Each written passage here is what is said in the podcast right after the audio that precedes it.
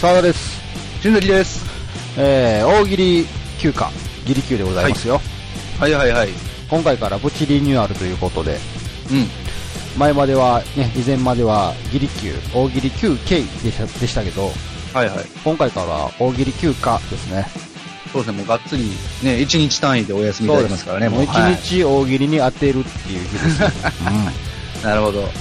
で、まあ、この形にしてですね、えーちょっと番組の構成も、えーお題のね、出し方もちょっと変えたんですけれども、はい。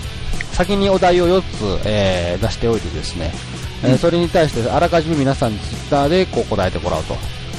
うんうん、で、それを今回こう発表しながら、あー僕たちの回答も交えつつ、えー次のお題も発表し、っていう感じで、えー月に1回ぐらい、1回程度、約月に1回、約月に一回、ね。約月に1回ちょっとやっていきたいなと思っての、今回の第1回目、はいはいはい。大喜利休憩、ちゃう、大喜利休 暇。まだね、まだちょっとね、そうですね慣れがね。まだちょっとあの休憩気分が抜けてないって感じで、 はい、ちょっとまだ学生気分が抜けてないみたいな感じでねそうすもう休暇やぞって言われてんねんけど、いや、ちょっとええ休憩気分がむ抜けてないですね、みたいな感じでね。 そうですね、もうそろそろ社会人にね、我々もなっていかなあか んと。い前回までは社会人じゃなかっや、たやでっすかぱら。もう学生でもその、昼休みですよ、ただのね。あれ、もうあれ学生やったの学生でしたよ、もあう。そうですか学生レベルでしたよ、やっぱり。我あそ々うですもかもうそろそろもうちょっともう、プロのね、 あ、プロ、プロの、 ええ、プロの、プロの何なんすかプロの、まあ、ギギ級。考えとけや。いやいや、 僕いやプロの大喜利ってなってくる、ちょっと、あれ、話がちょっと、お大量になってくるでしょ。まあまあ確かに。うんだからもうぎプロのギギ級っていう、ギギ級の中のプロっていうね、なるほど。ギリ級ププロですね。ロ。ギリ級ロ。プロです。ええなるほど。じゃあそんな我々ギリ級プロがですね、はいはい。えー皆さんの回答をちょっと紹介していこうかなと。おえー今回出していたお題は4つ。はい。 1つ目が、あなたの知っている都市伝説、〇〇女を教えてください。なるほど。えー、2つ目が、文女歴30年の薄井幸子さんが女子力を上げるために取った行動とは、お、えー、3つ目が、えー国際線が現地到着まで14時間もあるのに、今回は退屈しなかったが何があったおうほうほう。四つ目が、はいえー人をダメにするソファーみたいな商品名はいはいはいはい。の四つの回答をあらかじめツイッター並びにホームページの方で、えー取材しておりましたところ、はい。いもう過去最高に皆さん答えてくださってですね。やもう今回はもうすごい、本当に。なんかこういうか、携帯の方が良かったんかなって思いますよね。最初からそうしとった方が良かったのじゃないかっていう。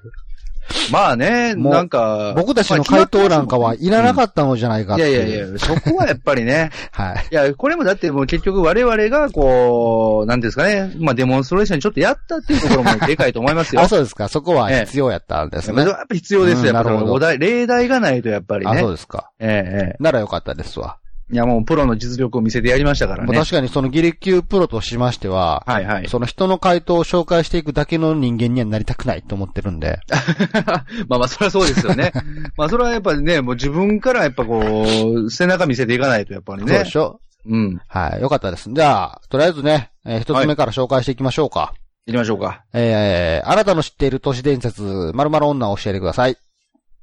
じゃあ、どっちからピックアップしていきますかじゃあ私から行きましょうか。はい、どうぞ。ええじゃあですね、これは、ノワール2号さん。はい、えー、あなたの知っている都市伝説、〇〇女を教えてください。実は女。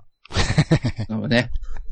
まやあ、べえこれはやっぱりね、 オーソドックスに、あの、やっぱり、いや、もう、あの、裸見たら、ああーっていう、なんかもうあ女、そう女やったみたいな。あ、そうういう意味ね、あの、そうパッと見女に見えないっていう。そうですね、男風呂入っても、む、もうめちゃくちゃなんかもうムキムキのなんかもう、男風呂 入角って刈んりののみたいな。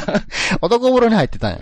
そう、角刈りの、なんか、いやもう、バリバリの運動系な感じで、おーちょっと風呂行こうや、つって言ったら、お、え、女やっ たんあ、それ都市伝説なのね。都市伝説ですからねあ。同級生がそういうやつじゃなかったみたいな感じで。そうですね、もう、あーやっぱなかなかいないでしょ、やっあぱらあらがいそうない。人は確ねかに確か に。確かにないですね。実は女。なるほどね。ええはい。じゃあ僕の方。まあ、行きましょうか。はい。コロさん。はい。じゃあ、行きますよ。あなたの知っている都市伝説、〇〇女を教えてください。二、十、歳を超えてもなお、お父さんと一緒にお風呂入りたい女。あー、で、都市伝説です ね。これね、結構ね、なんか、世の中のパパ的な人たちはね、やっぱ娘さんが生まれると、やっぱ大人になってもね、お父さんと風呂入ろうね、みたいな感じになってたりしてね。たまにまあまこあまう、あテレビとかで芸能人親子とかでも、いや、大人になっても入りますよ、みたいな、たまにね、こう、なんか、キモいこと言ってたりする芸能人もいたりしますはけいはいど、はい。うん。まあ、そうそういないだろうと。まあ、ほんまにおんのかいと。うん、もうそんなもう、大体もう中学生ぐらいでもう臭いとか汚いとか言われてくるだろうって感じですよね。あ、常備、なかなか小学校でもね、うん。一緒に風呂は、もう小学校高学年ぐらいになってくるともう多分ないような気しますけどね。まあ、実際、まあ、そういう意味で現実的な都市伝説だろう。そんなやつおんのかっていう意味でね。うん。ちなみに、新崎さんのところの娘さんもね、はい、はい。あの、もうそろそろもうお父さん臭いって言い始めてるんじゃないですかね。いや、もう2歳ですけど、ま だ。まだ2歳、くそのんななんいていうんボですかねケーっつって。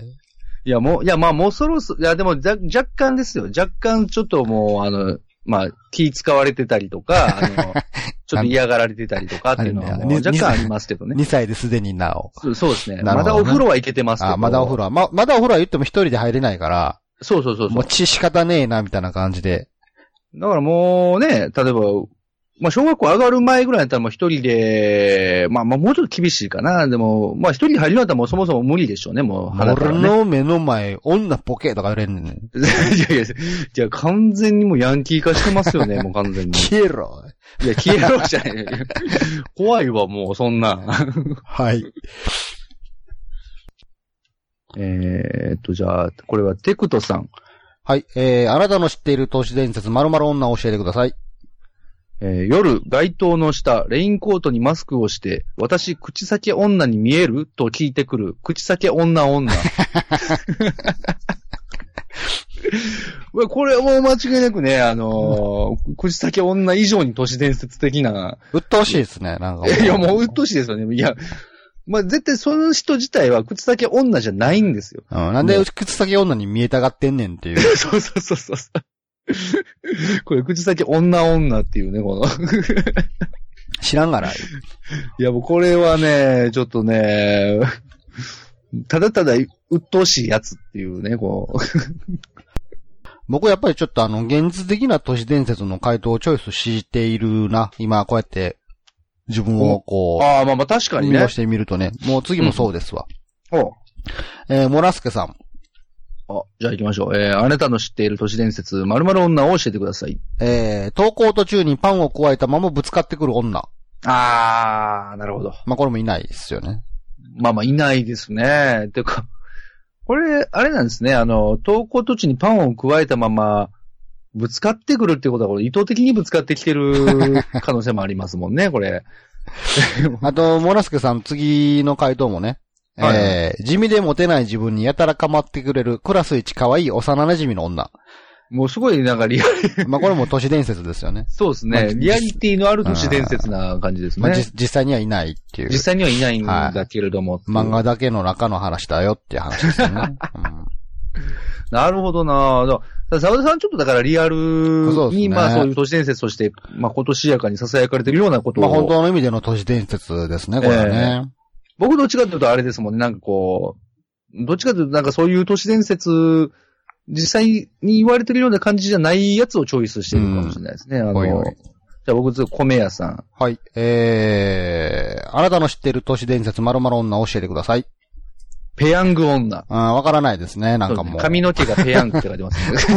もうわからないですね。 もうわからないです。もうこれもうちょっと、 ででもも意味がわかんないです。あーねでも逆に、知ってるって、ピアンゴ女って知ってるって、えー何 それうんって。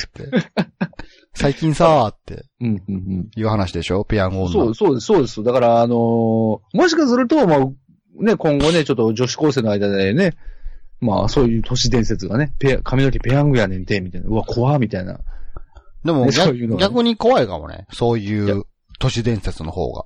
いや、でも、そうですよ。だってトイレのなんか花子さんとうんか、そういう話とかだって、結局なんかね、そうですね。ペなヤンんかこう、自分たちの生活の地続きの、なんか何のことはない名前がついたりするから。そうなんですよ。だから、なんかこう、で、ちょっとでも一歩は踏み外したらちょっとおもろそうな話だったりもするじゃないですか。そうそう、だから自分が関わってない状態やったら、結構クラスでも、なんやその名前っつって、そんなん大丈夫ないよとか言ってるんですけど、うん。いざこう、 目の前に現れた時にごっつい怖いんですよね。いや、そりゃそうでしょ。だってもう髪の毛ペヤングは怖いですよね、絶対。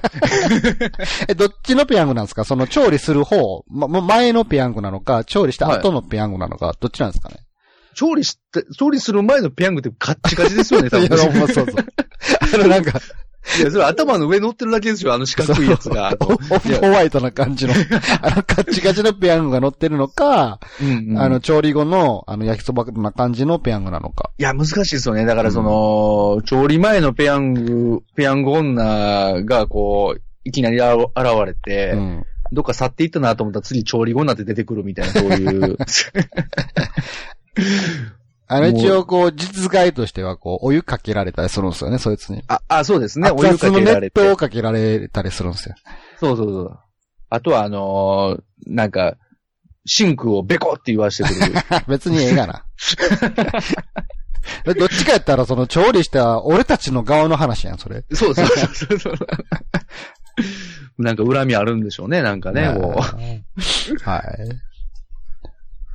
えーじゃあ僕の方。はい。えーフレッドさん。えー、じゃあ、あなたの知っている都市伝説、まるまる女を教えてください。後ろから見たら若い女。うん。うん、たまにいますよね、こういう人ね、なんか。かうん、都市伝説でも何でもないですけどね、これね。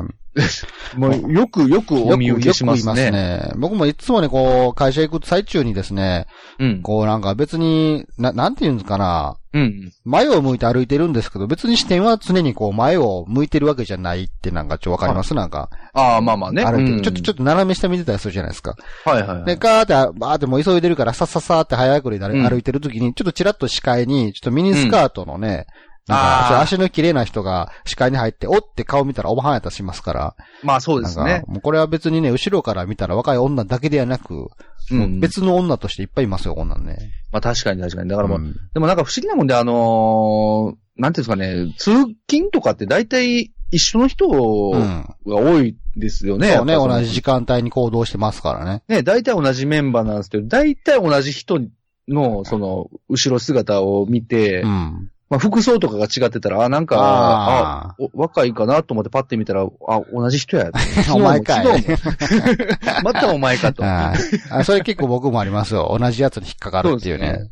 別にあのー向こうからしたら何の悪気もないんですけど、うんあのーね、あの、またお前かと思ってしまうい感じ、や、ね。もうただその、の人はおしゃれしてるだけですからね。そうそうそう、そうなんですよね。うんいやもう完全にひひどいね、あのー扱いをしてるだけなんですけども、ね。まあ、あろうことかそういう人たちを一律都市伝説にしてしまっていますけどね。今ね。まあ逆にでもあれですよね、あのーミニスカ履いてて、うん。パッて振り返って、もうほんまにバチバチのなんかほんまにその、後ろ姿と見合った人っていう方が都市伝説なのかもしれなあい。あ、なるほど。確かねに。そんな人見たことないからね。ええうんなかなかないかなと思いますけどね。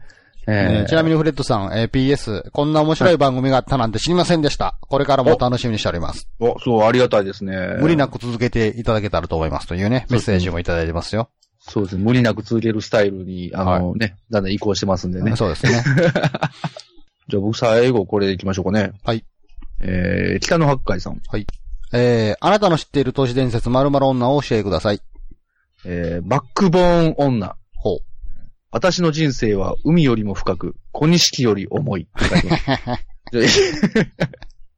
ちょちょっと、まあちょっとあのーまあ都市伝説なのかよくわからないですけども、もうなんかこの女もよくわからんなという。でもそういうような意外と都市伝説というよりかは結構言いそうな気がしますけどね。まあまあそうですね。でも勝手に自分の人生をこう深く思いと思っているやつね。そうですね。でも、このバックボーン女ちょっとおもろいですよね。もう小錦より重いいでや、す。ま完あ全にちょっとその表現をされたらね。まあまあ、例えばなんか飲み屋でも何でもね、見知らぬ女の人と出会った時にね、いや、私の人生はね、みたいな感じで。いやそれはありますよ。それはもう、全然都市伝説レベルじゃなく普通にいますよね。はい。この式よりも重いのよとか言われたら、ちょっと面白いなと思いますそけどう、。そ、そこのなんかこう、ユーモアがあるバックボーン女はなかなかいないかもしれないです ね。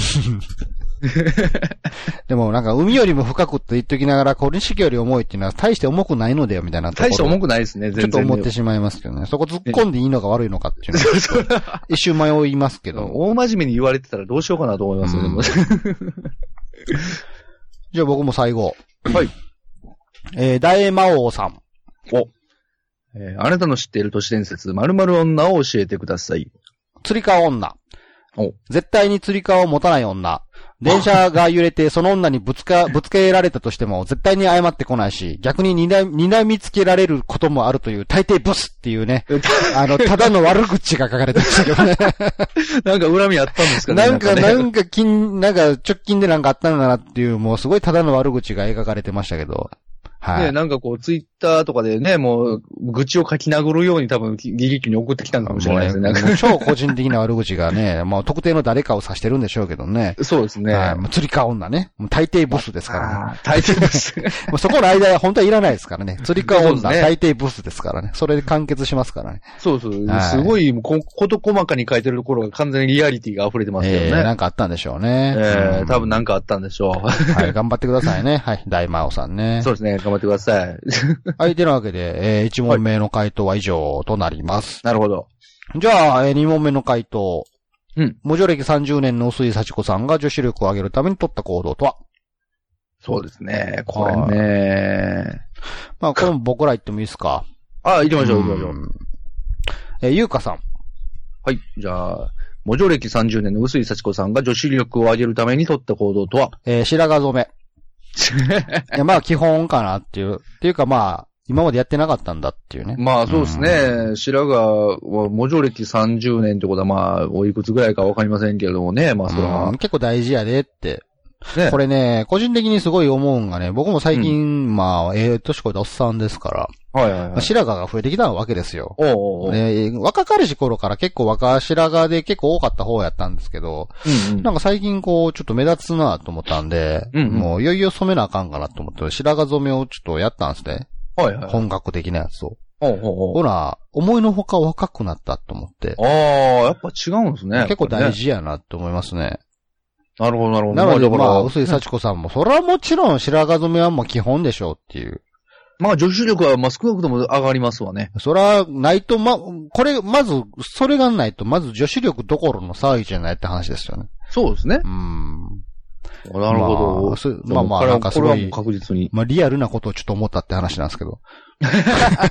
まあ、実体験をもとに、基そういうリアづルないても、はいわからるやんって思ったから、もうそそういれうはことをちょ間違っいとなく、薄井幸子さんにもお勧めできると。そうですね。うん。素晴らしい。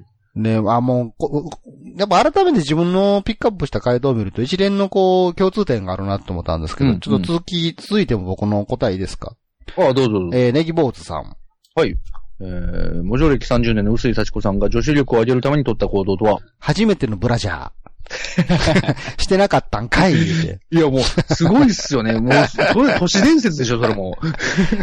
いや、でもね、これもね、なんかこう、我々方向に振ったらまあそうなんですけど、リアル方向に僕はちょっと捉えてしまって、なんかね、本当にいそうなんですよ、こんな人。なんかああーの、なんて言うんですか、もう誰からも何からも、ん女子、女子の何たるか教えてくれなかったあ女性の方って、いそうな感じがしてね、ちょっと悲しくなったんですよね、なんかこれ見あて。まあまあ、そうですね。でも、確かにその、ね、あなんかこう、おファファッションとかね、こう、そういう服とかってなんかこう、あんまりこう、人から教えてもらえなかったらなんか、わかんないいや、ほんま、それ思いますね。なんかもう最近、最近つうかまあ、その、それこそなんか街おってもね、す。うん。どえらい化粧してるなって人いるじゃないですか。あ、そうですね、そうです。そう なんですおよ。前は、お前は今までの人生で、誰からもそれがおかしな化粧であるということは、教えられなかったのかみたいない感や、じの。そうですよ。なんか、その、僕も、あの、実際言いましたけど、チークとかが、その、だんだん赤くなっていく、その、ええもう、いよいよもって日の丸ぐらいになってる感じ、その、もう、なんかもう止まらないんでしょうね。なんかもうだ教えてもらわないと、その、もう自分でエスカレートしていく感じというかね。なんかのポリシーでやってんねやったら別にいいんですけど、うんうんうんうんナチュラルに知らんだけやなみたいな人いるじゃないですか、なんか。あそうですね。だから、そういう意味ではまあ、確かにブラジャーそはうでね、しょあの、いるかもしれないですね。もう確かに。おっぱいが大きくなってきたらするもんなんだよっていうことすら、うん、うん。母親にすら教えてもらえなかったのかっていう。あ、なんか悲しい話になりましたね。そう下手しい、なんか、よくわからないけど、さらし巻いてたみたいな人もいるかもしれないですからね。もう、ず、ずっとさらし巻いて生活してたけど、あ、ブラジアってあるんや、みたいな。あ、ごめんごめん。な。なんか悲しい話になってきたからやめよ う。そういう意味で選んだわけじゃないち。ょっとね、バックボーンがね、こう、 海よりも深 く。海よりも深かった、これ式より。も重いからね。ちょっとずっしりきましたね。 はい。じゃあ僕、じゃあちょっと、じゃあ軽めのやついきますわ。あの、 じゃあメックさん。もじゃ駅30年の薄井幸子さんが女子力を上げるために取った行動とはえー逃げる男を追いかけ続けたらマラソン大会で3位になった。でも、男は2位だ った。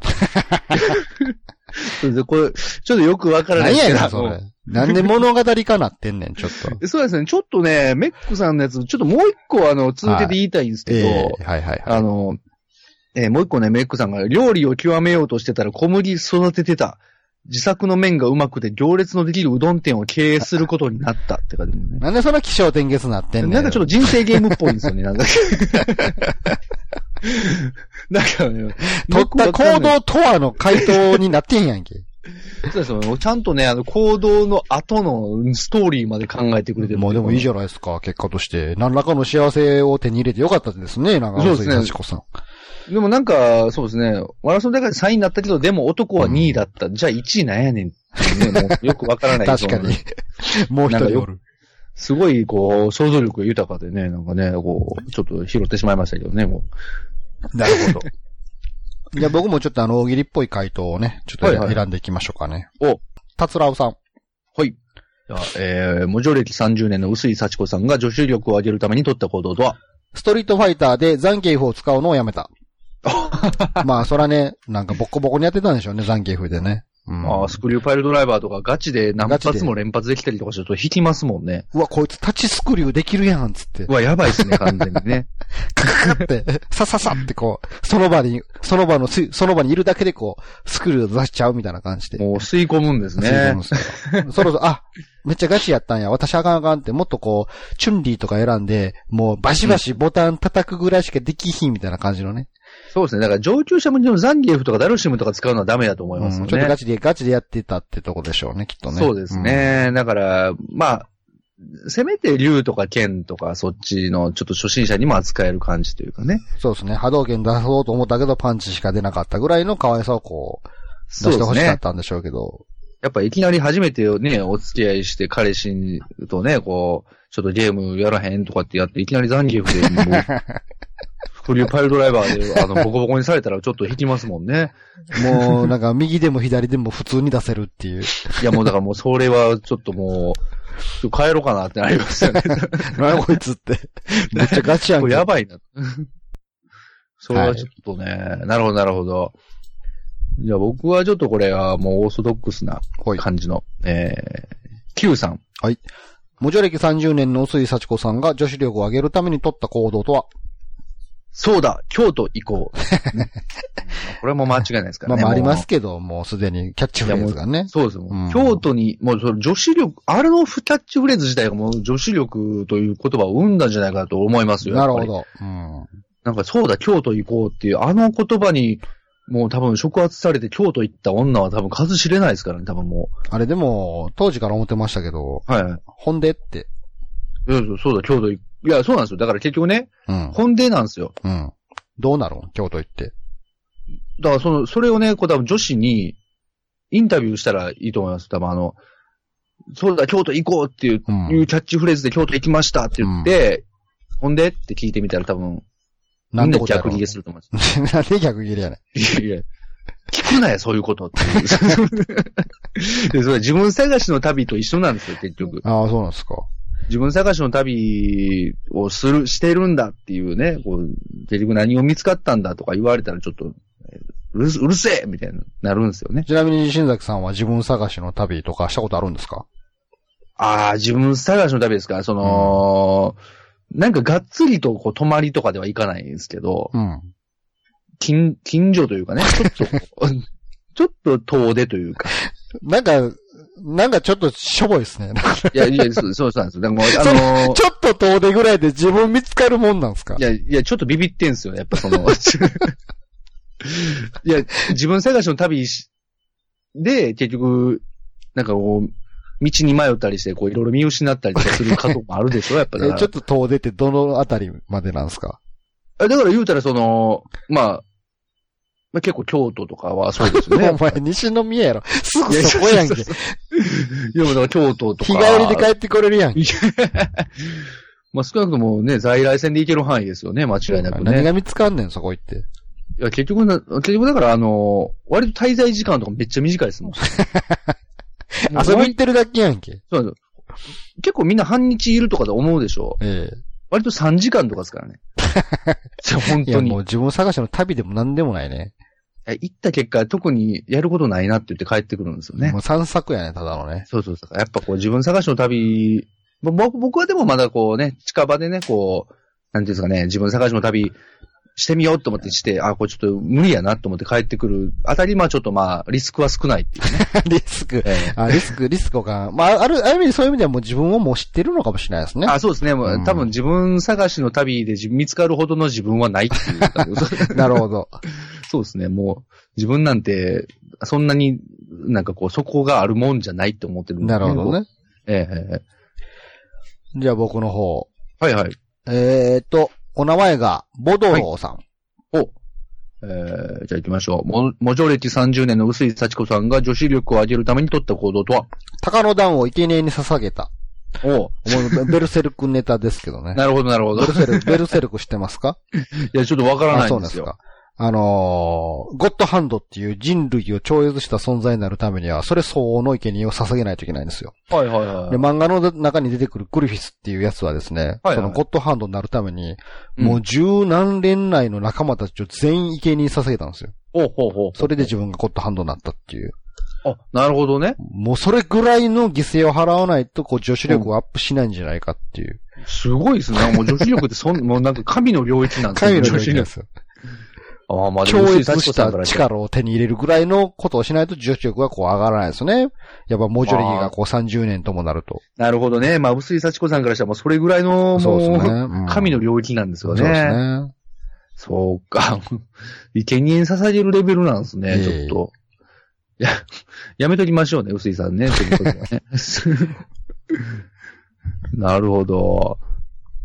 じゃあ、ちょっと僕は、えー、そうですね、これ、えー、ポメラニーヤさん。文字力30年の水幸子さんが女子力を上げるために取った行動とはえープロテインの缶に女子力と書 いた。まあ、これはもうなんかちょっと可愛いですよね。いやでも、基本その人毎日プロテイン飲んでたってことプでロすテイよンね。飲んでますよね、完全にね。あ、こんなことじゃいけないと思って。そうですね。あ、女子力って書かないで、まあ、でも飲んでるもん一緒やからね。まあその行為自体ちょっと可愛いですけど、多分、思いっきりムキ多分こムキムキ行な動自体は女子力上がると思いますそよ。の行動自体女子力は可愛いでしょうね。うんうん。ただもうガチガチのボディービルダーみたいなプロテイン飲んでますから ね。思いっきりタンパク質をこう筋肉に与えているっていう。そうですね。ムキムキになろうとしてる。まあでも、それぐらいのこの気の使いようがあればね、女子力なんてものはすぐに身につくかもしれないですね。まあそうですね。こういう行動ができるということはもうすでに女子力まあはちょっきとめもう。細やかやかな人かもしれうないん、ですね。うんそう質はありますからまあね。ただなんか彼氏になった人はずっと健康状態気にされてね。そうでなすんね。か、味の薄いご飯とか、なんかもっとやれタンパク質やん、どうのこうの、つって。まあまあ、基本的にあれですよね。多分、ささみばっかり食 べて。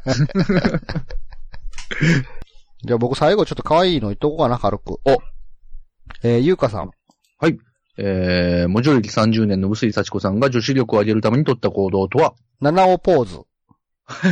まあ、それを今したとて、いましたとて ね。今したとて。じゃあ、僕も最後行きましょうかね。はい。えー、重量支援人稼働隊さん。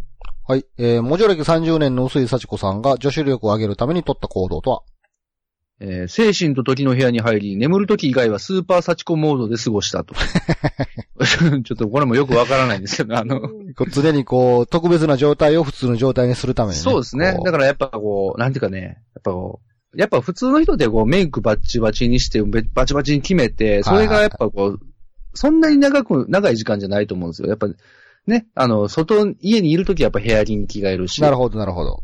ただもうバッチバチの状態をもう常に維持すると。ああ、よそ行きの服でずっとそ、こう、家でもおるんすか。そ うそうそうそう。もうそれもう精神と時の部屋です、なるほど。ね。常によそ行きの感覚でいるぞと。そうそうそう。もうスーパー差し込む。なるほど。。見られてる状態でいるぞと。そうそう。もう常に七尾ポーズで。なるほど。シュンシュンシュンシュンシュンシュンシュンシュンって。シュンシュンシュンシュンシュンシュンってなんかこう出てるんでしょ体が。そう、で、出てます、出てます、もう完全に。モジョ、モジョパワーが出てます。はい、これちょっと、もう一つちょっと軽いやつをちょっと、お、最後紹介しとこうかな。お、いきますか。えー、獣のやりさん。じゃあ、えー、モジョ歴30年の薄井幸子さんが女子力を上げるために取った行動とは、もう一回美女と野獣を見に行 った。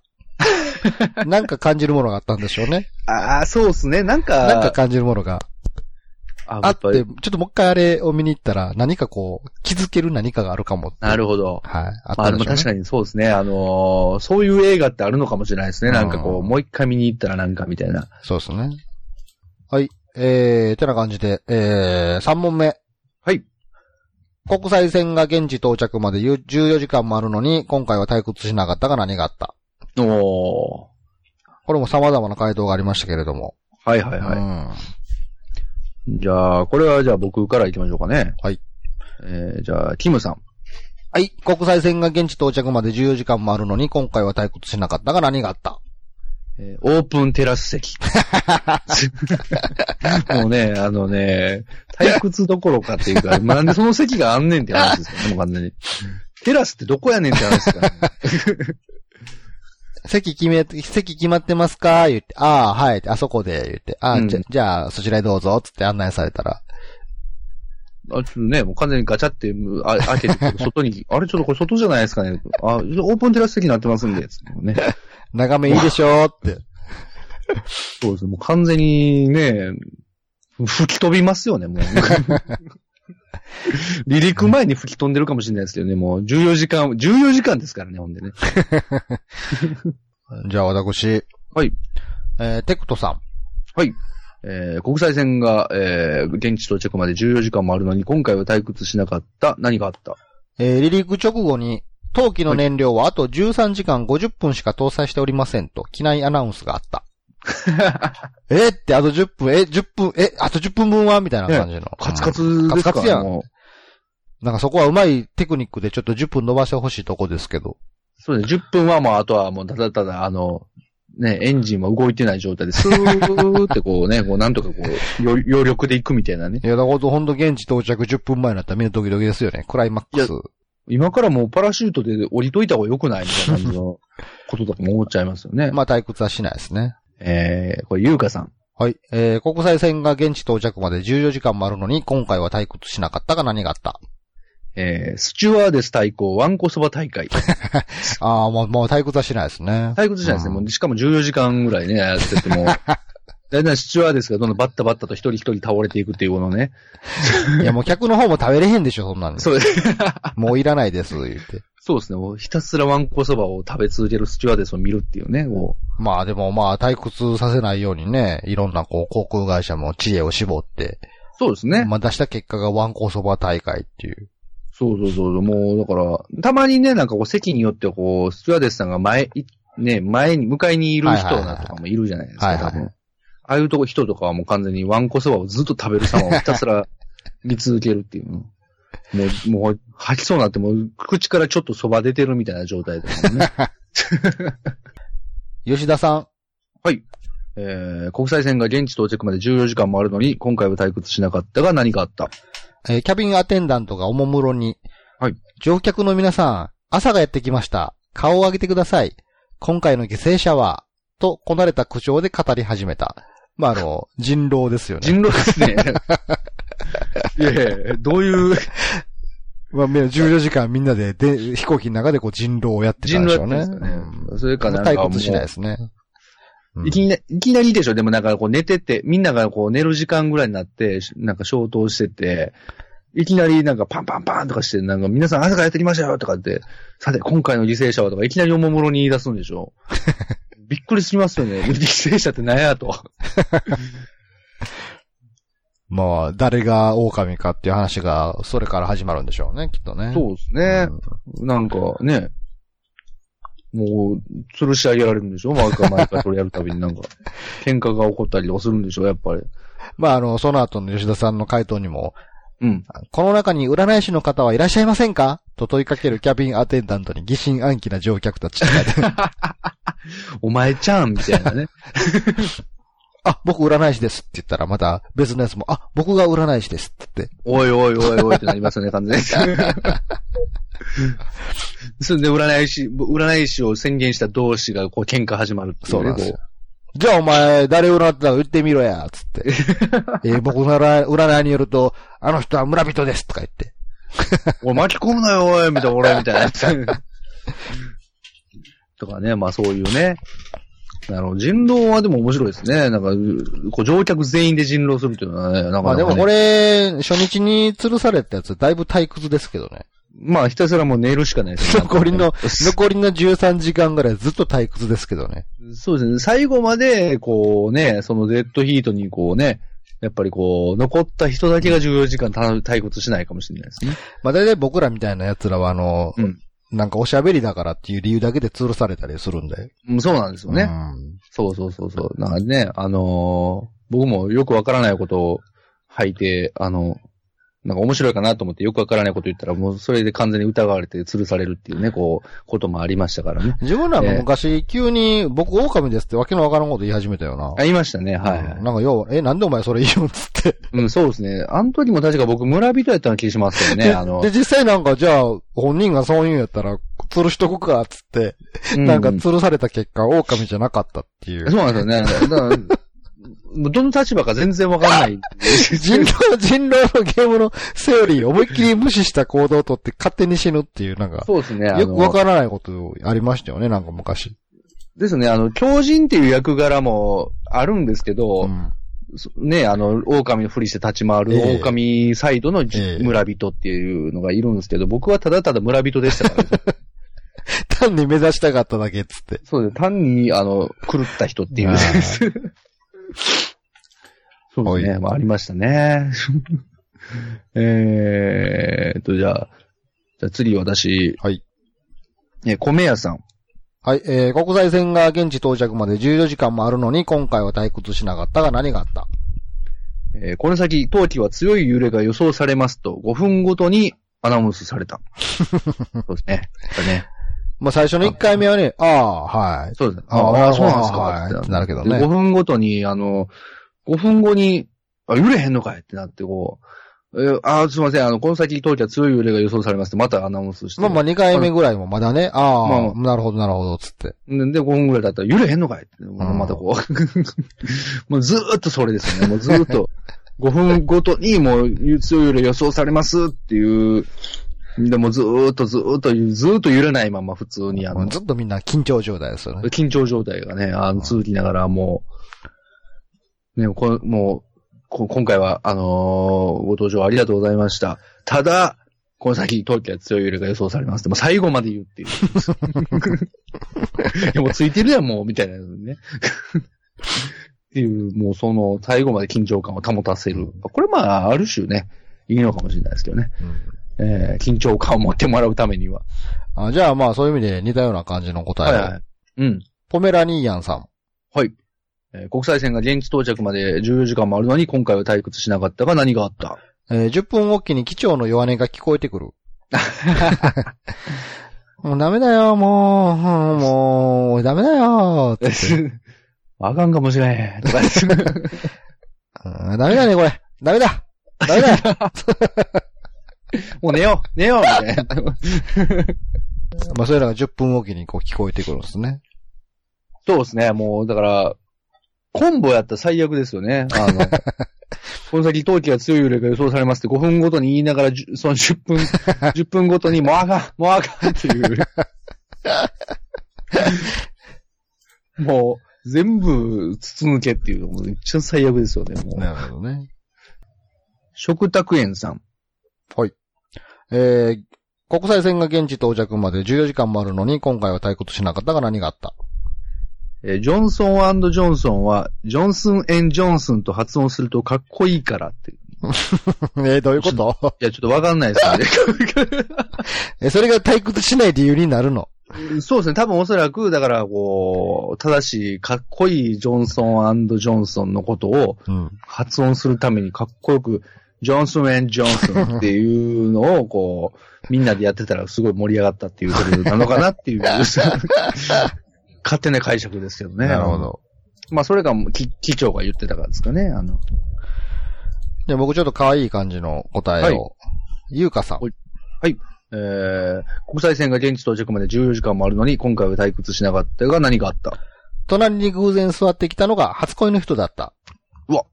めちゃくちゃいいじゃないですか。だいぶ退屈しないですね、それはね。もうドキ退ドキ屈しないですよね。うん。いや、そうですね。あ、でも、人にもよるかもしれないですね。でも、僕初恋の人が隣やったら多分ちょっと、あのーネタフリしますね。なんでなんえでいや、ちょっともう喋れないですもん、もいや、そこはもう大人なんだから。う。いやいや、もう絶対無理ですもん、もう。逃げますもん、も逃げ、なんで逃げんの 別にその人の何かがあったわけじゃう。ないじ何ゃないでもすか。ないんですよ、何もないんですけど、でもか片思いなんですけど、なんか、もう嫌なんです。なんか嫌で。どうしますあの、あなた家族でね、旅行行く際にはいはい飛。行機乗ってて、隣妻と子供がいるんですよ。はいはいはい。で、その隣に、あ、すいませんって乗ってきたら、あって初恋の人だったら。初恋の人。いや、もうそれが一番もう嫌ですもん、もう。なんか、別に何もないんですけど、うん。なんかこう、向こう、なんかし知られて、覚えてなかったらいいけど、もし仮に覚えてたりとかしたらちょっとなんか、もやっとするし、で、その、な、隣に座った初恋の人が、はいなんか、奥さん可愛いですね、とか言ってきたりして。ああ、もうなんか、ああ、どうもっすっていう。ああ、それどういう感情やねいや、なんかもう、とりあえず、もう覚えてない、お互い覚えてないかったらもういいなって思ってるんですよ。なんかもう、なんかもう、嫌なんですよね。ん。あ、そうなんですか。もう喋ることも、なんか、喋ることないでしょだってそんな、こう、久しぶりに会った初恋の人と、なんかこまあ、うん特に、そんなに仲良くもなないんであるならば喋ることはないですけどね。う、そう、そうだ、だから初恋っていうことは、初恋ってことはやっぱそんなにね、こう、なんか、親密にはなれなかったと、僕、僕の初恋そうなんですけどね。あれもしかして、同じ中学校じゃなかったっけつって。えああ、いや、どうかな。新崎くんだよねって。ああ、うん、はい、つって、もう え なんでそんなテンションいやいやいや。いや、マジそうっすよ。でもあそう本当、あの、へえ本当にもう避けるように、あの、特に悪いことしてないんですけど、避けるようにも逃げていきますから ね。もう真面目に、実話で結構あの、そうなんや。こっそりと隣の車両映るとか、あの、ありましたから。 なんでやろ。ちょっと僕の方のお題ですかね。はい、どうぞ。えー、デラさん。はい。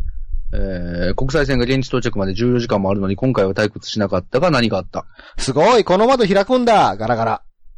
お あかんあか んって。ダメですよ。しかもガラガラって何なんで すかガラガラってそんな、そんな、引き、引き戸なんですかこえう、ー、って。そうですね、もう。ダメダメダメダメって。もう開けた瞬間、あーってもう吸い込まれていく 感じ。一人、一人ず、一人スッてこう消えていってね、こう。 あーっていう。あとちょっとすごい答えも見つけましたよ。おうえー、ヘイポーさん。はい。ヘイポーさんかな、ヒーポーさん。はい。はい。えー国際線が現地到着まで14時間もあるのに、今回は退屈しなかったが何があったうん。すでに地球の誕生から滅亡までを76週見届けてきたものなので、ん14時間とかもう一瞬、まあ、そりゃそうでしょ うね。もう何者やねんこいつ。そうですね。ず、ずーっと割と乗って る。ず国際線とかもうね、14時間とか、いやいや、もうそんなん、何回、何回繰り返してると思ってんね、こっちはと。ねもう、神はどこにでもいるかもしれないですね。もしかしたらね、まあ僕たちまあそのうですね身近なところに。まあ、割とエコノミーのね、あの、隣に。いや、そうですよ。ちょっとなんか、コーヒーとかこぼして、あ、すいませんって言ったその人がそうかもしれないですからね。 ああ、まあそうですね。うん。うん。ああ、いいですよ、いいですよって言ってくれたね、その人が。もしかしたら。あーそうですねはい。意外とでも、気短い感じのやつを装って僕らを試してるかもしれないですね。あのどうしてくるんねえよ、おいとか言う、こう、神様が言ってるかもしれないですね、もう。 76週も見届けてんのに、そんなチンゲなことすんねいや、もうだんだんもう飽きてきて、はいもうなんかこう、許すのも飽きてきて、なんかなるほもうど、逆にチンピラプレイしようみたいな。 どうしてくんねえ、お前つって、や。やっ ぱり言ってほしいな。 あーじゃあ僕も一つ行きましょうかね。おえー、北の八海さん。はい。えー、国際線の現地到着まで14時間もあるのに今回は退屈しなかったが何があった相馬島の中の出来事ゆえ。いやいや、こ れ、退屈するとかしないとかじゃない。いやもう、ないからねもう、もう、あれですね、うん終わる寸前なんですね、もう完全にあの、 相馬灯のように蘇ってる時の14時間。もう最後の方じゃないですかね、もう。最後の方ですね。はい、そんな感じで、えー、3問目はそんな感じですね。はいはいはいうん。最後。 はい。人をダメにするソファーみたいな商品名。ああ、なるほうど。んこはれはね、いはい。ちょっとまあ、面白い回答もいろいろありましたけど、はいはいえ。ー、じゃあ私。はい。これは、名前が柏原周平さんでいいですかね。ですかね。えええー、人をダメにするソファーみたいな商品名。人を成長させる階 段。いいでなすんか、ね。めっちゃいいこと言い言うた感じですよね。そうですね。うん。いや、なんかこう、階段をおと、ね、ステップアップしていくみたいなね、人を成長させる階段。うんいそれは、人を成長させる階段だよって。お、すごいなんかこうね、うんいいですね。なんか、おこういう秀逸な感じがいいですね。ちょっとね、なんか、いい感じな落としどころやったんじゃないですかね。ええそうそう。すごいいいなと思いましじゃあ、僕の方。た。はい。えええっ、ー、とね、メックさん。いいですね。人をダメにするソファーみたいな商品名。人が無駄に住む家。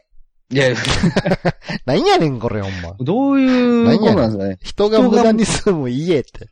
無無駄ちゃうちねゃう。無駄ちゃうや勢いですね。ろ。うんじゃあ、三木よ木村さん。 はい。えー、人をダメにするソファーみたいな商品名。 飲むラー油。いやいやいや。いや、まあまあ、うーん。 まあ、そう。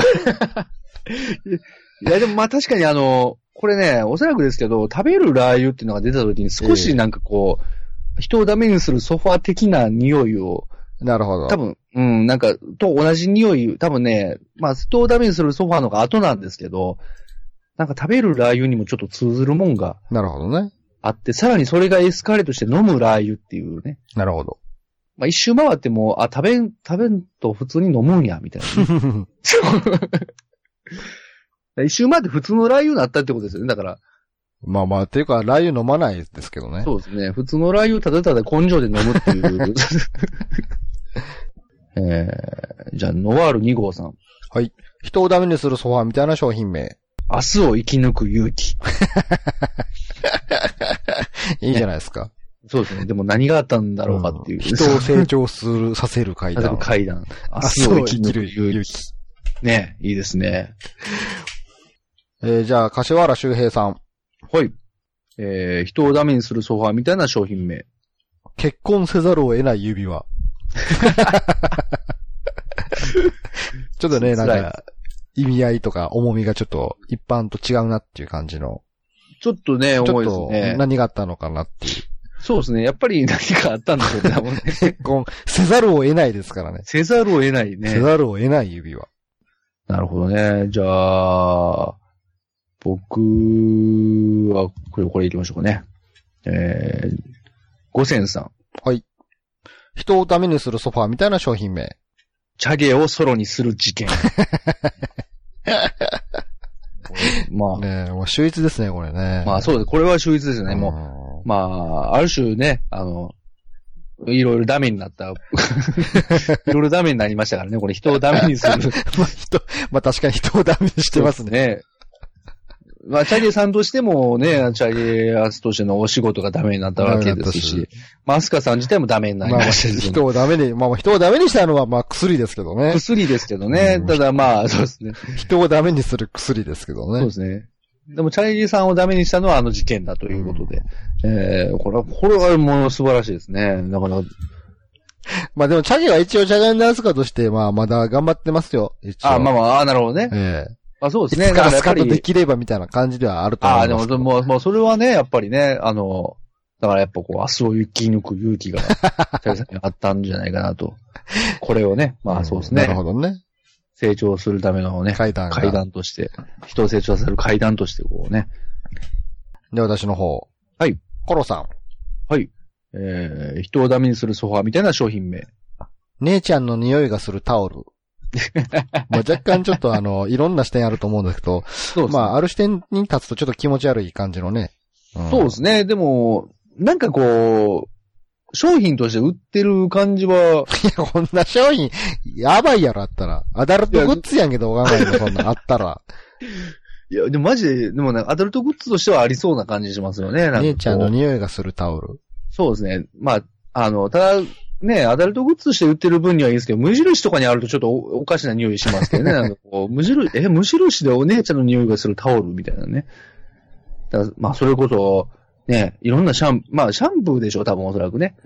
シャンプーの匂いなんでしょう、多分。うん。いや、全然あの、いやらしい匂い、いやらしいことは全くないんですけど、ただただシャンプーの匂いが染み込んだタオルだっていうね。あいつのお姉ちゃんちの匂いがするタオル。おー、これ、それ一番や、ちょっと、ちょっと、それはもっとやばくないですかね。こう隣のお姉ちゃんの匂いがするタオル。もう完全にそれが、それを買ってるのを、あの、隣の姉ちゃんがその見たときに、こうね。すごくこうざわざわしますよね。ちょ僕はもうちょっと今回に関しても哲学的なもんがちょっとあの、はいはいハマってるのかもしれないですけど、これ、ヘイポーさん。はいはい。人をダメにするソファーみたいな商品名。人がダメになる過 程。ね、人がダメになっていく様をずっと描かれているあーなるほどね。悲しいですね、なんか。そうですんこう。悲しい、どんどんどんどんね、ダメになっていってると。まあその結果、チャゲがソロになるんですかね。そうですね、やっぱ事件がね。起こってねじゃあそんな、じゃあ、そんな回答に対する、こう、カウンター的な回答ありますよ。お、いきますか。獣のやりさん。えー人をダメにするソファーみたいな商品名。人はダメじゃない。相田光夫。そうですねううそうこう人をダメにするソファーに対しての、こうね、カウンター。カウンターはのい。ね、人はダメじゃない。三つさんがね。光夫がそうね、言ってますよ。だからこう、人をダメにするソファーのカバーにメッセージが書いてある感じでね。ダメじ人ゃはなダい。メじゃないって書いてる。で商品名的にいいのがありましたんで、ちょっと紹介しておきましょうかね。うん、達郎さん。えー人をダメにするソファーみたいな商品名。波盛りを大盛りに見せる丼。これはちょっと、あのー売れそうですよね実。際ありそうですね。なんか、錯覚でね、ちょっと。そうですね。なんか、こう、大盛りじゃないと、ちょっと満足できないっていう人、でもダイエットしたいみたいな人は、ちょっとね、こう、そこはマシした感じでね。うんはい。なんか、すると、ちょっと、ああ、大盛りやーって思って、こう、満足しちゃうっていう。なるほど。売れるんじゃないですかね、これね。いいいんじゃないですか、結構ね。ね。うん。こういいと思いますね。結構秀逸ですね、それはね。ね、あまりにもこう、製品、商品価値が高いから、あの、大手牛丼チェーン店も導入っつってね。まあもうでも、 それ、それをこう、ね、商売側がやっちゃうとちょっ とね、あれなんですけどね、ちょっと詐欺的な、ちょっと匂いがするんですけどね。なるほど。あはい僕ちょっとじゃあ、モナ、モナスケさん。はいはい。はい。えー、人をダメにするソファーみたいな商品名。うんこのようなウコン。いやあかんやろ、それ。いやいやいやいや、コンビニとか でもよくウコンの力とかってね、まあ、あって、それをなんか冗談でうんこの力とか言ったりしますけど、うん。たまに、あの、ほんまに、あの、ウコンの力、ウコンの力、ウコンの力並んでるんですけど、たまに何個かに一本だけうんこの力って書いてるやつがあったりとか。 あかんあかん。で、こう、酔っ払、酔う前にこう、買って飲み会の時に酔っ払いながらパッと見たら、うんこ、あ、うんこやって書いてるっていう。こう、うんこやってなるパターンとかね、もうあったりとか。結構盛り上がるんじゃないかなと。なんか、酔った時には、うんこがいいらしいよ って。えって。 そうですね。完全にざわつきますからね、完全にね。こうじゃあ僕はあと一個だけちょっといいですかね。ね、リボーズさんですね。人をダメにするソファーみたいな商品名。おばあちゃんが指をペロッと舐めたくらいに滑らなくなる指サッ ク。まあいいじゃないですか。微妙な力加減ですけどね。絶妙な感じですよね。こう、おばあちゃんの 指、ね、こう、ペロッと舐めた感じで、こう、ペロッと舐めて、ピャって髪をめくったぐらいの感情ニュアンス で、ちょうどいい感じ に。はい、そんな感じですか。そうですね。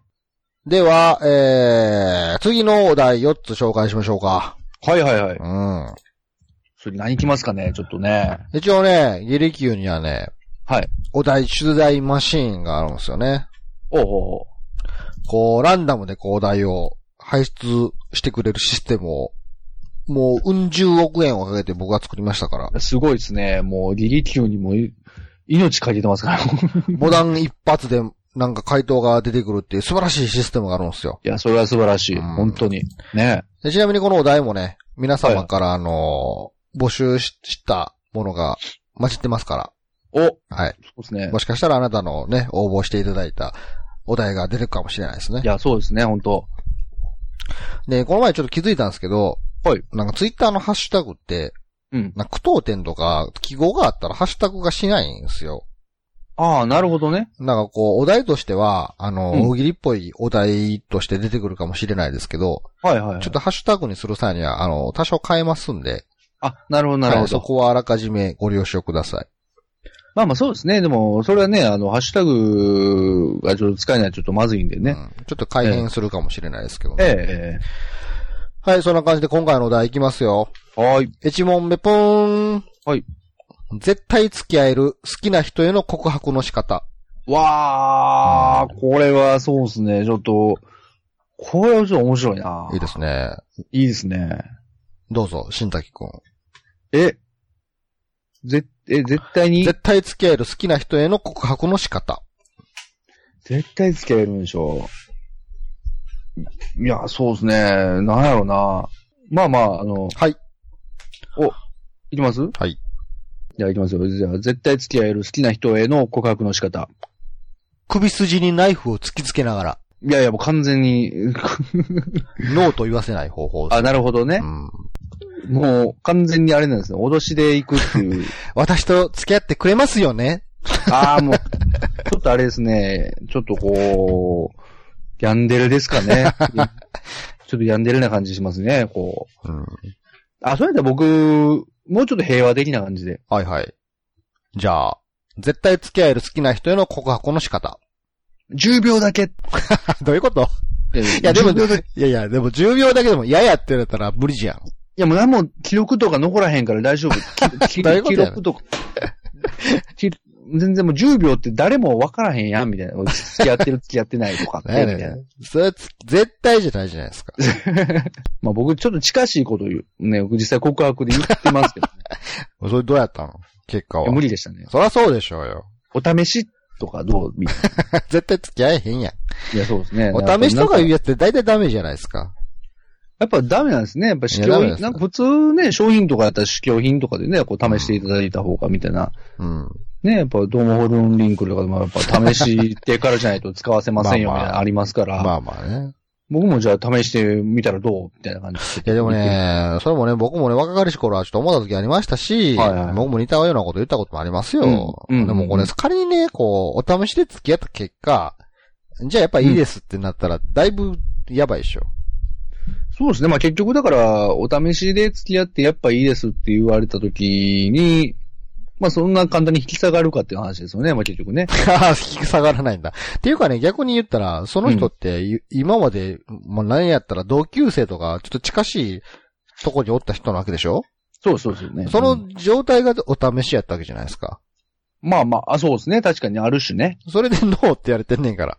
うん うん。お試した結果、ノーがもうそこに突きつけられてるわけじゃないですか。そうですね。うん。それは無理でしょまあ、確かにね。まあ、よまあ、よ確かにまあ、その、言う通り、まあ、逆を言えば、その、お試しを OK するっていうこと自体も、その人にね、どうなんて思ってしまう。冷静に考えう。たらなんやねおん。たじゃあいいよ。じゃあお試しならいいよって。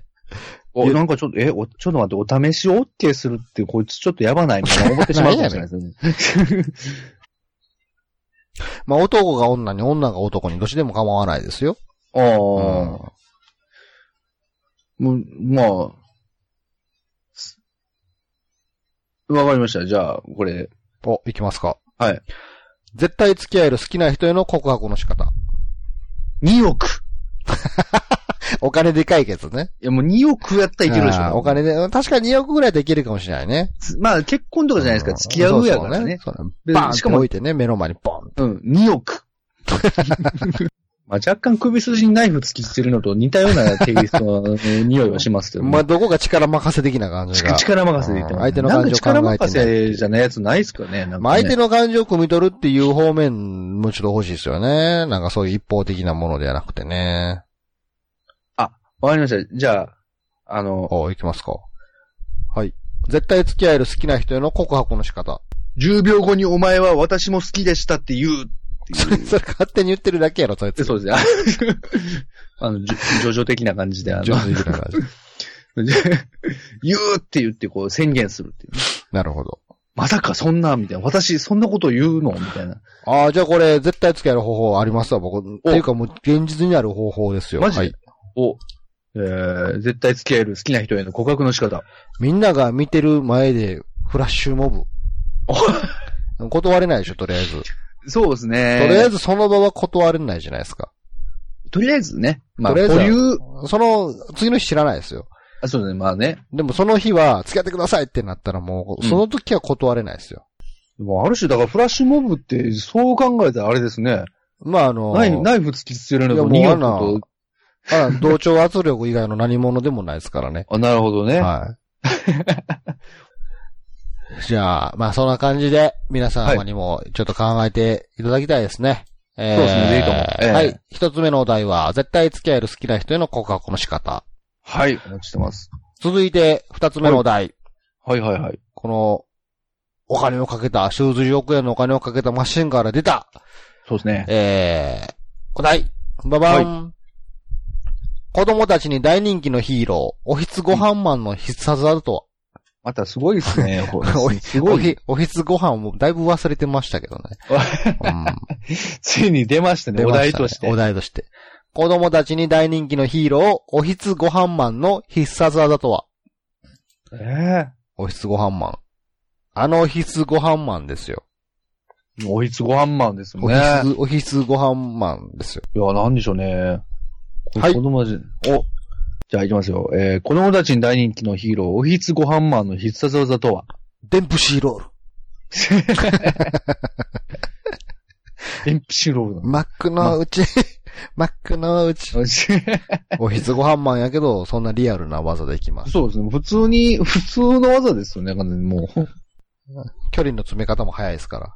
ギュンって詰めてガーン殴るんですよ。いや、 そうそうそおうい。ちょ、おいちょっとそういうのじゃなくないみたいな。気づくとコーナーにこう、追い詰められてますからね。うん。子供たちは、そういう見てちょっと引いたりしないですかね、ちょっとね。ちょっともうちょっとなんかこう、ビーム的なやつとか出して欲しかったな、みたいな、こう、ね、思ったりするかもしれないですよね。あ、わかりました、僕。えー、子供たちに大人気のヒーロー、おひつご飯マンの必殺技は、おかわりはもうないわよ。えーって、そうですね精神的ショックを与える。ガーンってなるんですもうねお。ひつはからよっていうね、ももっと食べれると思ってたのにう。っそうそうて。そうそう。もう、敵にやるんですか、それを。敵にや りますよ、ね。敵にご飯を与えておいて、もっと食べたいなっていう気持ちになった瞬間にもうおひつはない。なるほど。そうみたいな。じゃあ、じゃあそういうヒーローっぽい必殺技がいいですよね。そらね。うん。まあ、はいそうですね。はいはいはい電池ロールはちょっと肉体派ですからね。えーじゃあ、行きましょうか。えー、子供たちに大人気のヒーロー、おひつごハンマーの必殺技とはタイマイレーザあー、出ましたね。ー。うん結構細長いからね。細長いですね。もう突き抜けますよね。当たると痛いですよ。そうですねうん。大米レーザー。まあ、だいぶね、あの普通の白米が来ると思ったらね、まさか大米ですからね、 もう。何か鋭さが違うっつって。そうですね。おひつにね、まさか大米が入ってると思ってないでしょうね、やっぱりうね。ん。おひつご飯マンがそもそも何かっていう話なんですけど、何かですね、うだから。あ、そう、あ、じゃあ、はいはいはい。子供たちに大人気のヒーロー、おひつご飯マンの必殺技とは炊飯ジャーロボアタック。あー、でも炊飯ジャーロボいいかも。そうですね、炊飯ジャーロボにね、こう、飛び乗って。うん、ねおもおもちゃもありますよ。絶対あるでしょうね。うん。やっぱりね、炊飯ジャー、こう、炊飯ジャーのこう、ロボットがこう、やっぱ、ある何、何話ぐらいから出てくるんですよね。なるるほどね。いいええですね。じゃあ俺もはい。じゃあ行きましょう。えー、子供たちに大人気のヒーロー、おひつごハンマーの必殺技とはのりマント。おーこれで身を、これで身を包むと、味が1.5倍美味しくなるんですよ。あ、 ダメージ的な問題じゃないんですね。美味し割と美味しさアップ。そうですね。でも味付け海苔だったらちょっとこうベタベタさせるね、あの、吸着するああ。能力があったりとかね。韓国海苔とかやったらちょっとなんかスパイシーな感じ とかね。そうですね。塩、塩がね、こう手巻き寿司の海苔とかやったらね、ちょっと、安い手巻き寿司の海苔やったりすると、こう噛み切れないみたいな 感じ。 安いっていうのはまだちょっと悲しいですけどね。いろんな海苔マントがありますけどね。そうですね。まあでもそういう意味で考えると、ご飯のお供系は割とアイテムとして出てきまくるでしょうね。多分おそらくね。そうですね。だから解釈は結構幅広く取れるんじゃないかなと思いますので、そうですね。はい。皆様も頑張ってお答えいただければ。ああ、いいですね。これは結構、その辺のテイスト、いいですね。幅があるかなと思いますけどね。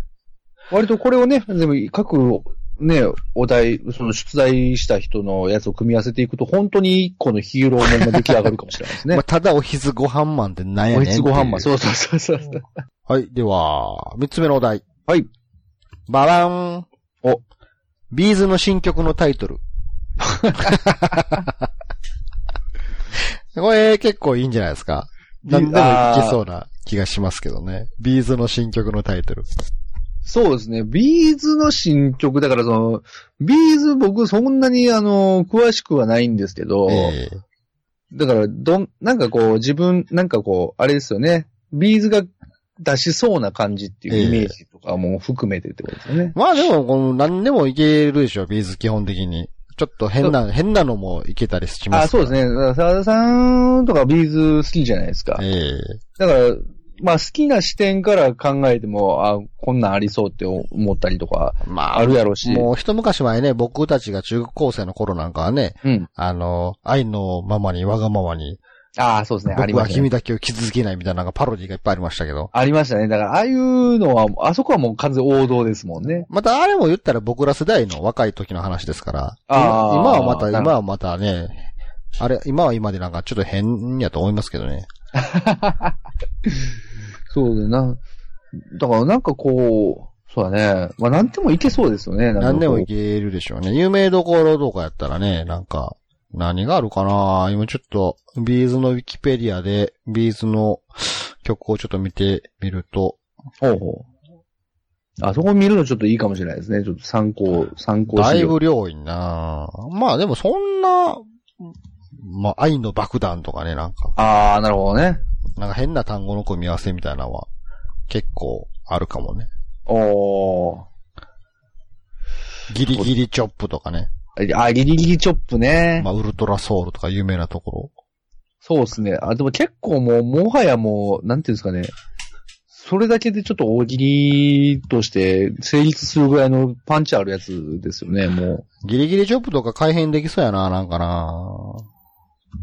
う。いや、もうそううん、完全にもうギリギリチョップ自体が面白いですもんね、ちょっとね、こう。スレスレパンチ。スレスレパンチで。万歳とかありますよ。アルファベットで。あ万あ、歳。万歳ね。だからそういう、そういうテイストですよね。ビーズの新曲のタイトル。飯食って寝ろとかそういう。いや、でもほんまそんなんですよね。 もう多分そういう感じですよほんまそね。んなんですよ。うん。これちょっと文字で書いた方が面白いかもな。ああ。字面がおもろいからね、こういうのって。そうですねお。うあのー、ギリギリチョップとかも完全にそうですもんね。なんか、まあ、あれ、これはまあ、音声としても面白いけど、はいはい。じゃあはい。はい。一応例題としてちょっと考えとかなきゃいけないと思うんであ、。行きましょうか。えー、ビーズの新曲のタイトル。アルファベットで。はい。目覚め。め、あー、目覚め、あー、決まってます。あり そうでしょ。目これはあ覚め。るでしょうね。目覚め。これは間違いないですね。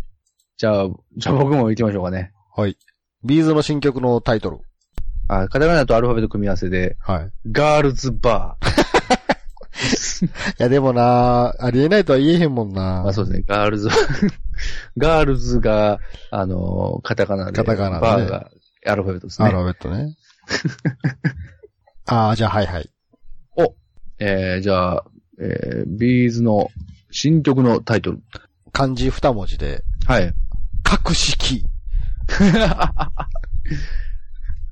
やちょっとでも、ありそうですね。ありやあっりそぱうりありそうですね。漢字シリーズも結構ありますからね。ああ、割と、あれなんですね。結構漢字も、ああ、あるね。ありますよね。漢字二文字シリーズ結構。ああ。選択肢がありすぎてちょっとこう、難しいですね、なんか。まあ、ある種何でもいけるんですけれども、なんとなくのビーズ感をこう出していただければなとああ、そうですね。思います。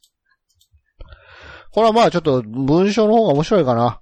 皆さんの回答期待しますよ。そうですね。は。はいじゃあ、最後。いはいはい。でーん。はい。車はこう進化する。ああ。車はこう進化する。車はこう進化すうる。ん、車の進化系ですよね。どう進化するのだ。こう進化するんだよ。おーまあ、世間ではね、あの、自動運転とか、なんか、そうですね。研究されてたりもしますけれども。うん。うんうん。いいや、やいやいや、車はこう進化するんだっていうところですよね。そうですね。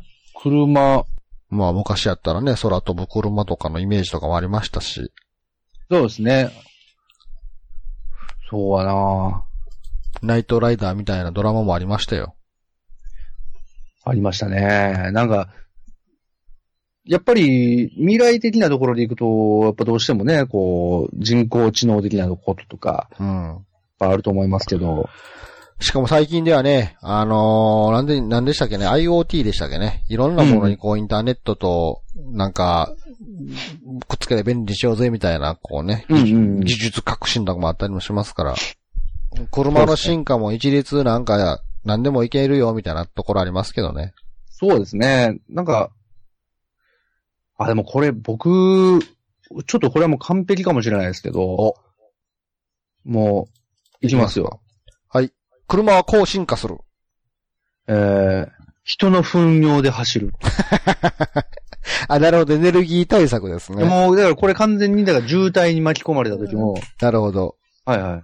あ、なる、エネルギー対策にもなるし、もう渋滞の時の、渋滞の時もそこでしたらいいじゃんっていう。もうそこでね、筒みたいなのにね、こうね、普な通るほにどジャーってしたらね、そのまま給油されていってね、こまあでもあのね、あの、糞、糞から出るメタンガスでみたいなところで動かせる 可う。能性っていうのはあるかもしれない、そうなんですよ。ね。だからこう、それをもうメタンガスとかが抽出する必要なく、そのままうんこをそのままタンクにこう、直結させることによって、こうね、あの、もうう動く、動いていくと。もう夏の高速道路とか、目も当てられないぐらい臭いかもしれないです。まあ、それマフラーから完全にうんこの匂い出ますから、ね、 バンバンバンバンバンバンバンバンつって。そう、熱せられたうんこの匂い、すごいあの、垂れ流すんで多分もだいぶやばい、やばいですう、よ、ね。やばいですね。窓開けてたら多分死ぬでしょう ね、多分ね。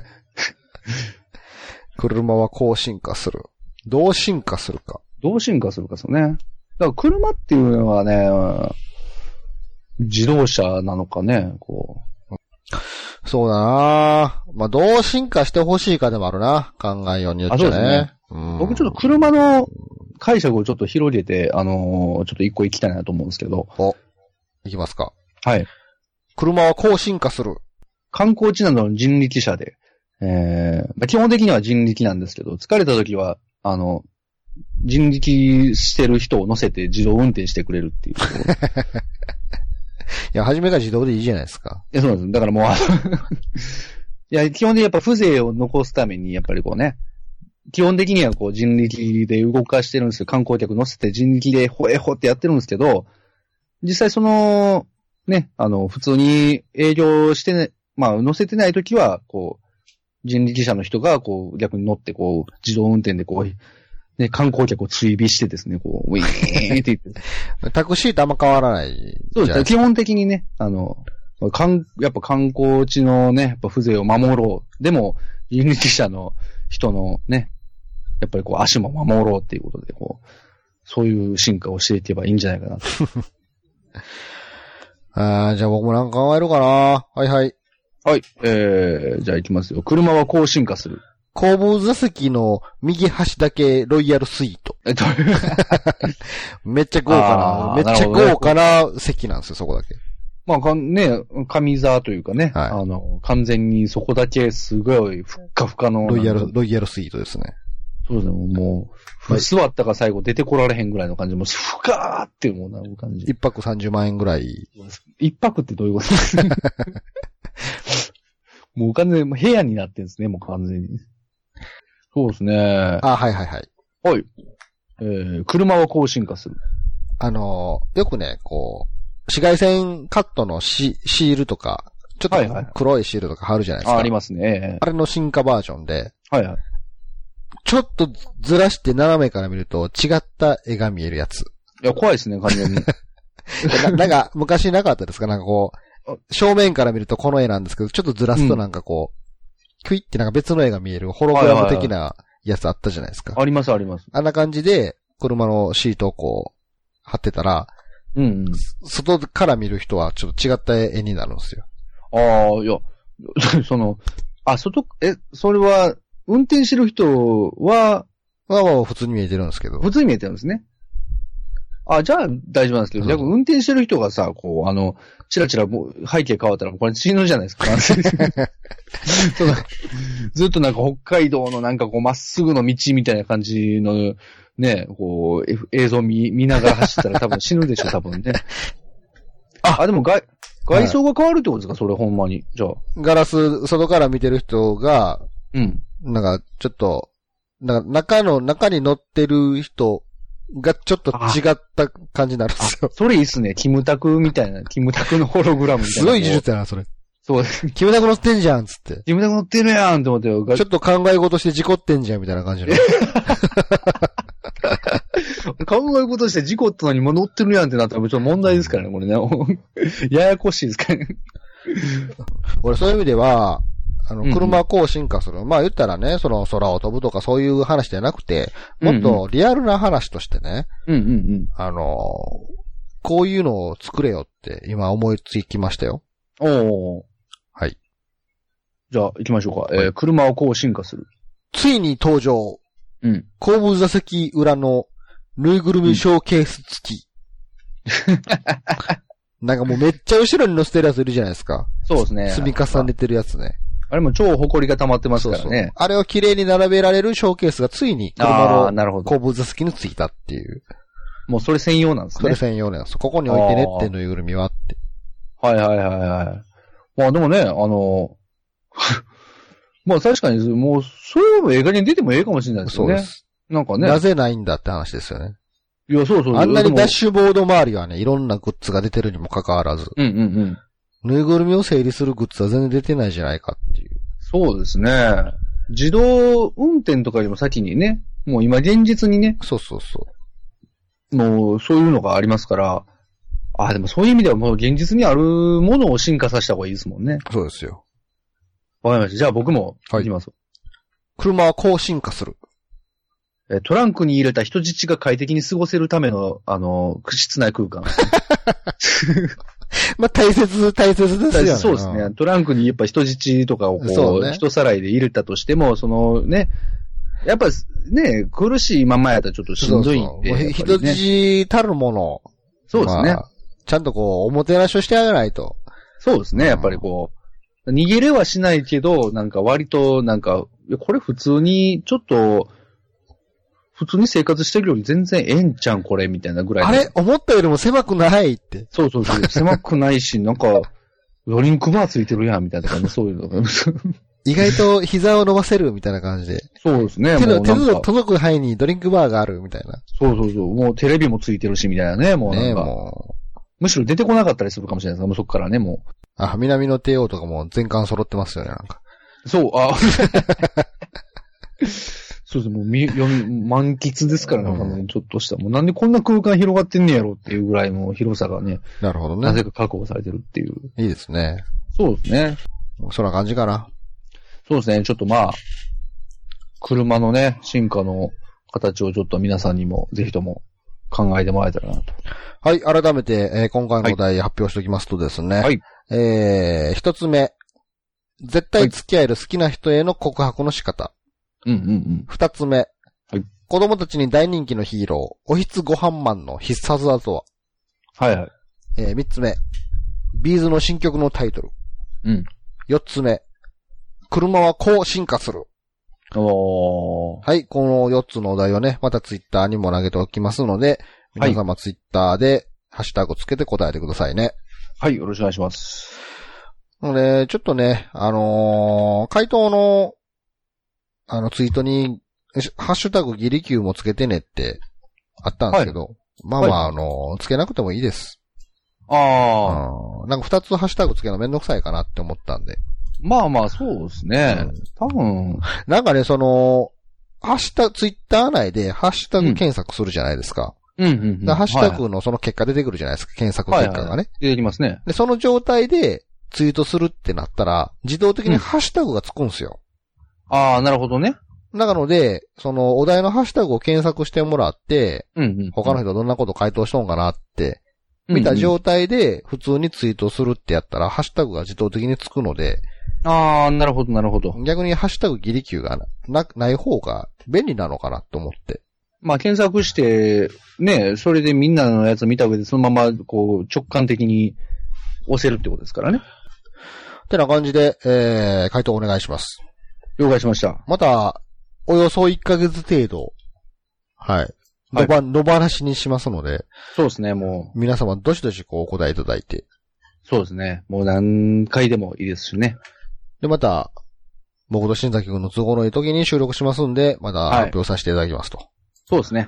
い、うところですね。えうーんまたね、まあ、お題の方もね、あの、どしどし送ってもらえたらいいかなと思いますね。そうです。ね。お題の方の募集もしておりますので、えーは何かパッと思い浮かんだ人はですね、はい。ギリキューのサイトの方来ていただいて、はいはい。えーお題募集のコーナーありますんで、はい。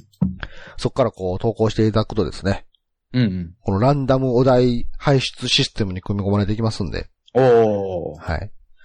そうですね。またね、お便りとかもね、募集してますんでね。まあ、ただ、ハッシュタグの場合は、ちょっと、先ほども言いましたけど、苦闘点とか特殊記号がハッシュタグ化しないので、はい、あ。まあ、もしそういうお題が来たら、ハッシュタグ用にちょっと改変させてもらうことはあると思います。あ、わかりました。うん。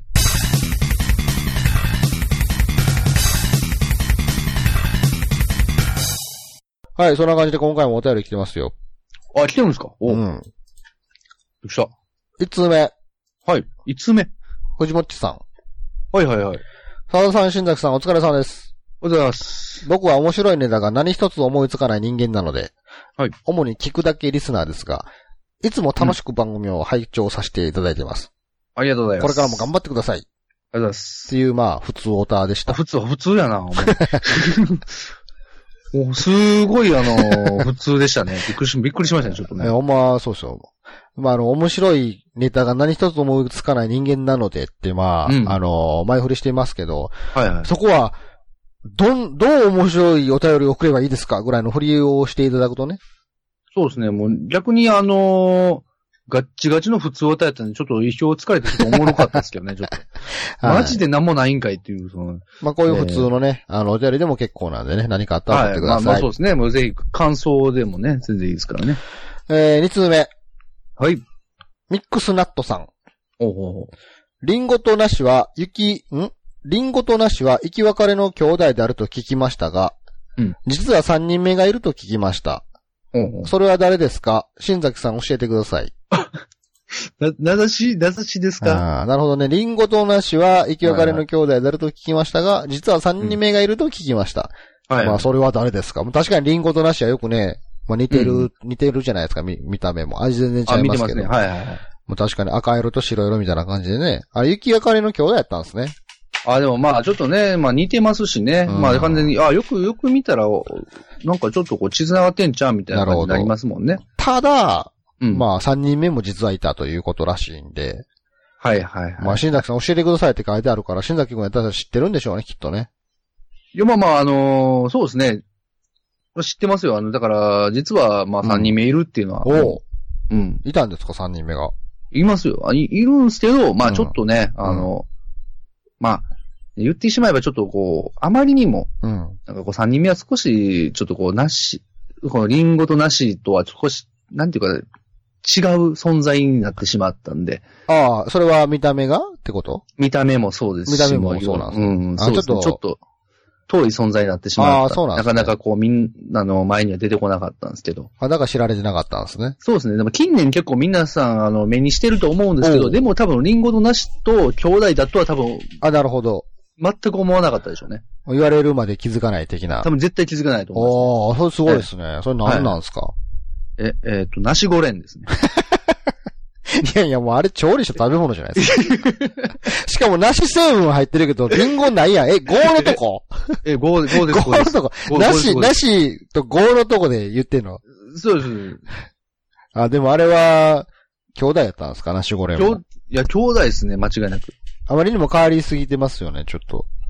そうですね。まあ、あとまあ、な、なんですかね、もうやっぱり、ちょっとか、どんどんどんどんね、三兄弟って言いましたけど、はいはいまあ、リンゴと梨ね、やっぱりこう、あと、あの、まあ、で、三人目が梨五連なんですけど、 うん。四人目になってくると、いよいよもって、ちょっと こう、 4人目もいるんですか四人目いるんですけどね。 おー。実は三兄弟って、まあ、おっしゃってましたけど、実は四兄弟で、あ、このミックスナットさんが得た情報以外にも実は、そうですね。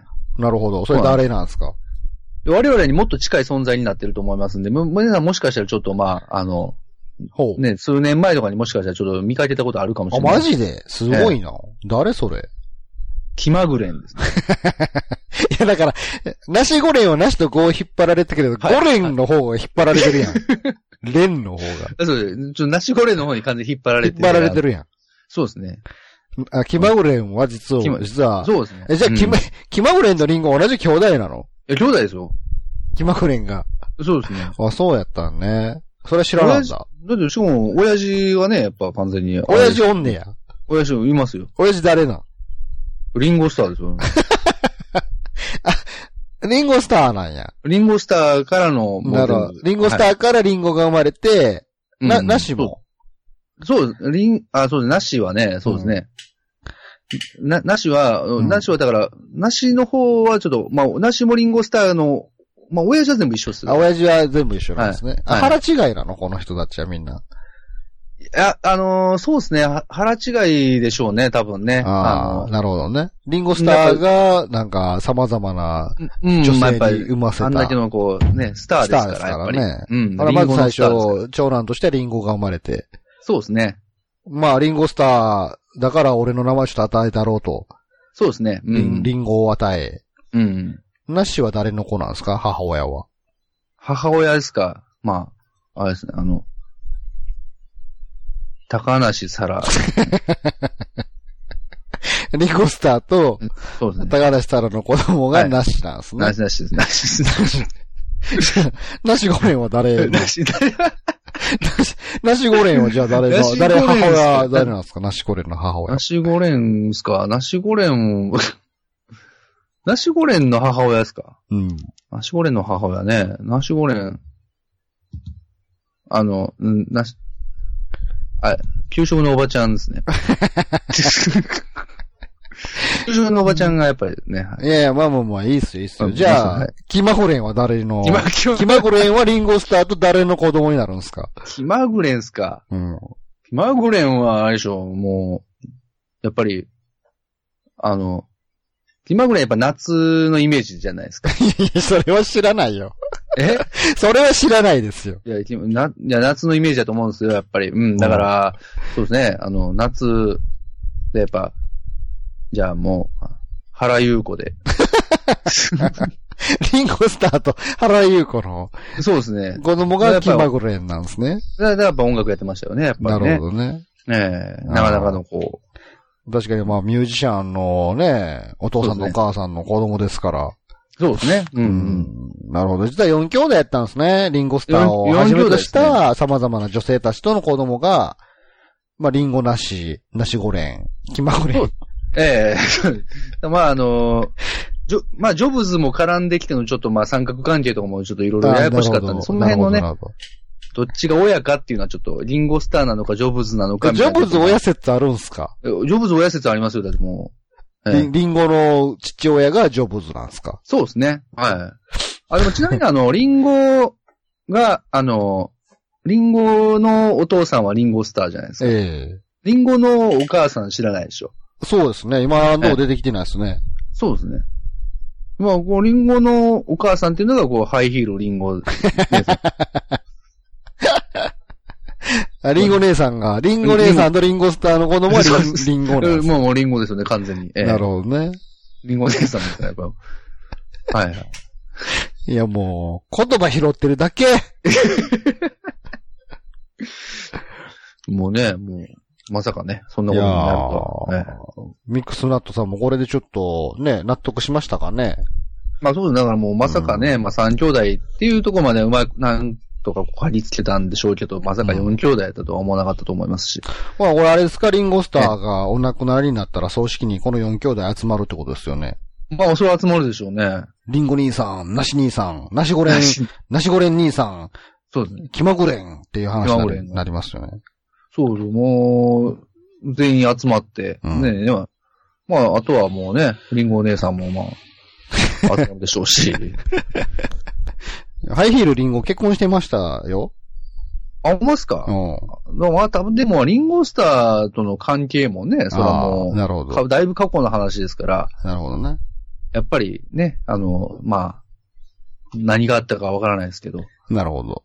ええまあ、雪吊りの、みたいなこともあるかもしれな いですし。ねなるほどね。まあまあそこはね、まあ、スターですからね、言うてもね。そうです、スターですからね。まあいろいろあったもかもしれないですえね。えええあったかもしれないですからね。うん。はい、そんな感じでね、今回もまた一つ新しい情報が、なんか知れてよかったんじゃないかな。 そうですね、あの、まさかもう名指しで来るとは思わなかったですけど。 ええまあまあこんな感じでね、あの、はいお便りも募集しておりますから、はいはいはい、募集皆しさまんす。何でもどしどしとお送りください。はい、お願いします。はい、てな感じで、えー、新生、ギリ級、大喜利休暇。はいはい、そんな感じで、今回も終わりにしようかなと思ってるんですけれども。そうですね。うーん、どうでしたかいやー、そうですね。結構なんかあのーバラエティ感が、こう今まで以上にこうなんかこう、トークもあり、うんごおぎりもありね。そうですね。っていうのは、でお便りも来てるっていうのはなんかこう嬉しいですよね。なんかこそううですね。こう結構なんかこう、コンテンツとしてなんかこう、タイムテーブルみたいな感じができてる感じがしてね、こうなんかこう、ええなと思い ましたね。そうですね。僕的にもあの大喜利を無理してやらなくていいんだっていう。そうですね。あのー確かに確かに。ちょっと、なんか、す精神的な楽な感じはとてもありますね。 まあまあ。気気軽にね、やってるのはに。いまあ、あとやっぱもう、だんだんこう、やっぱ答えてる人たちのレベルはもう、どんどん上がってる感じがいやーね。そうですね。結構ね、あの、ハッシュタグをこう見てて、普通に笑ってしまう時もだいぶありますから、そうですね。す皆さんごいだいな。ぶいこう洗練されてきたなっていう感じで。や、そうそうそう。いや、もう、やっぱすごいですね。やっぱみんな、こう、ね、やっぱ1ヶ月という時間の中でね、結構割とね、そうですね。あ本当先にこうお題を出して1ヶ月待った方がみんな秀逸なお題が集まるなっていうのは思いましたね。まあそうですね。やっぱどんどんどんどんね、やっぱり、僕もやっぱこう考えてて思うんですけど、やっぱこう、いっちゃん最初に思いついてパンって投げてからしばらくして、他の人の回答も見て、あ、やっぱこう、こういうのもありやなと思って、そっからまた寝るっていうね、うん。のもあるんで、そうです結構いね。いあのー僕と新崎くんもあのー名前変えて投稿してますからね。そうなんですよ。こっそり。これね、 実はね、こういう人がいるんですけど、でもなんかこう、やっぱり難しいですね。なかなかね、うん、な意かな外とかこうこれは。自分の中にこう柔軟な思考が言うほどないんだなって思いましたよ、なんか。そうですね。まあうん実際やってみようかなと思って、まあ実際やってみようと思って決意した先に、数日間全く何も出てこなかったです からね、本当に。何一つ出てこなかったですもんね。はい。まあむずいなそん感っじでて。